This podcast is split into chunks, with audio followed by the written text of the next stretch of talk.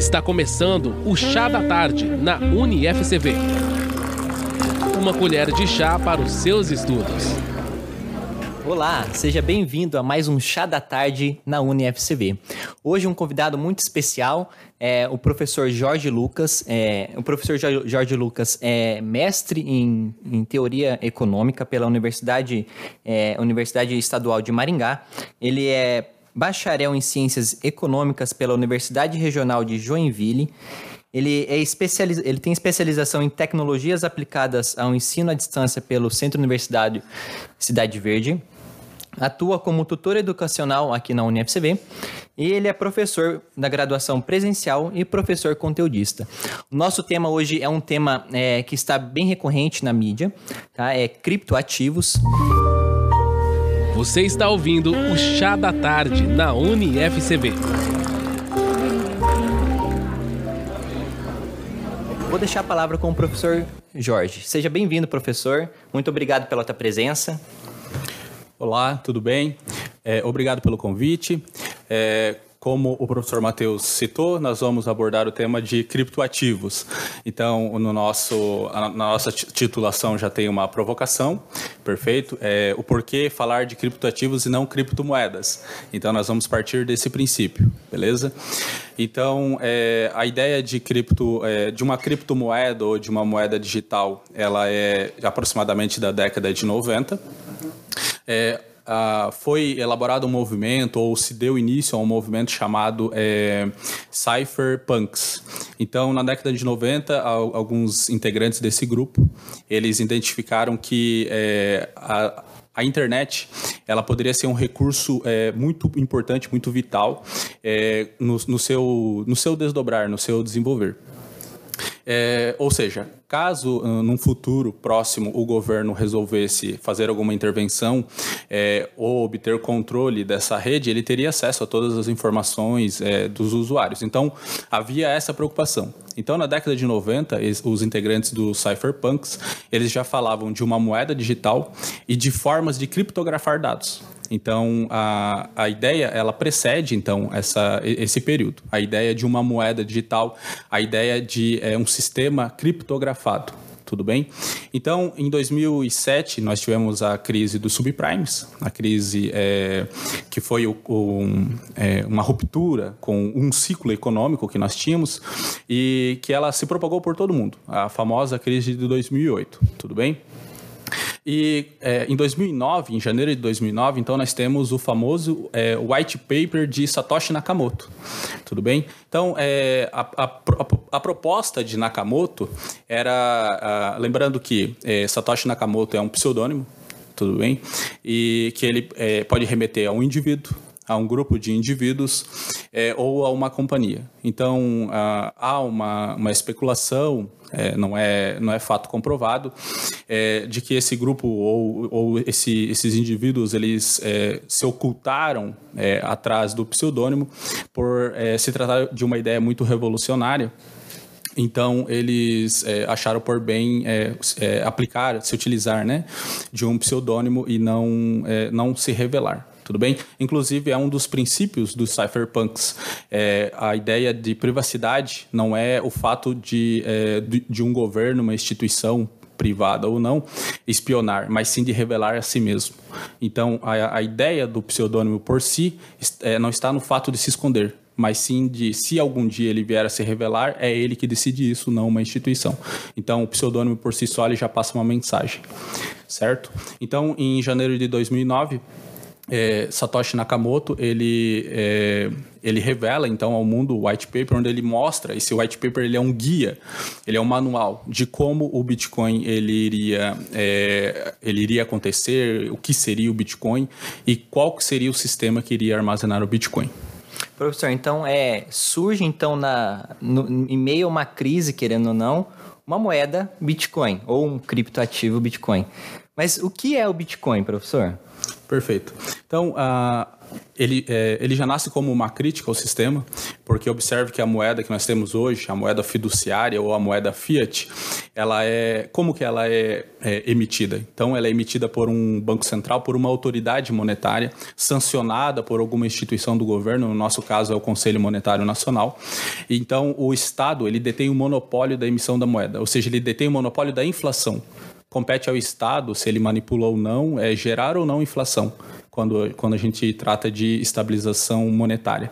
Tudo bem? Então você tem um sistema centralizado. O Bitcoin, é, na sua origem, ele é um electronic money. Ele é para ser ou uma cryptocurrency. Ele é para ser, é, ele foi elaborado como uma crítica é, ao à moeda fiduciária porque ele é descentralizado. Ou seja, ele é você, nós vamos abordar sobre blockchain mas ele é minerado, ele é obtido é, nessa rede, nesse, nessa cadeia de blocos chamada blockchain.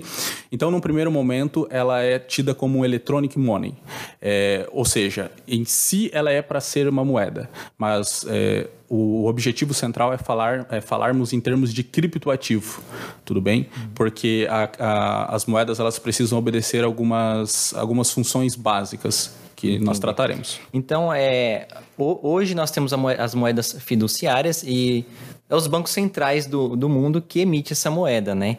Então, pelo que dá, dá a entender, assim, a Bitcoin, ela não depende desses governos, é isso, né?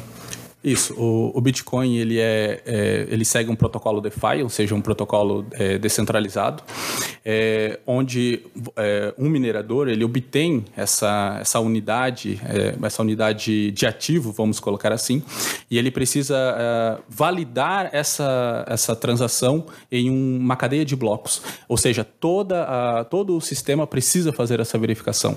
Então, hoje, se você vai numa instituição bancária, para, nós ilustrarmos, é, e você deseja retirar uma soma vultuosa de, é, de, de, um determinado valor, você precisa acessar o seu gerente, correto? Seu gerente precisa dar o aval. Então, ele, ele está validando a sua transação, um, um único agente dentro de uma instituição. Então, esse é o procedimento. É, quando se trata de criptoativo, a validação é feita no sistema. Certo. E a gente está comentando sobre o Bitcoin, o que é o Bitcoin, mas o que a gente quer saber realmente, Bitcoin é uma moeda, professor?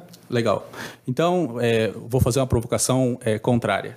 Ah, as moedas elas precisam obedecer, as moedas fiduciárias, elas precisam obedecer é, três axiomas ou três princípios. Então, unidade de conta, reserva de valor é, ou meio de troca. Então, o Bitcoin ele ou os criptoativos em si eles violam pelo menos um desses axiomas, que é a unidade de conta. Porque observe que reserva de valor, ele, é, inclusive no, é, após o white paper, ele foi tido como ouro digital, porque ele lembra muito o padrão ouro. É, e, então, num primeiro momento, a reserva de valor não é violada.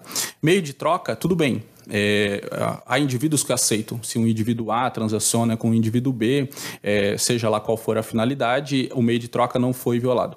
Entretanto, a unidade de conta é a mais complexa, porque hoje, é, se nós fizermos aqui um, uma ilustração de um, um, valor de um determinado automóvel ou de qualquer outro bem de consumo com relação à sua renda, à sua posição geográfica, é, é, nós vamos verificar mentalmente, você verifica se está condizente com a sua renda ou não.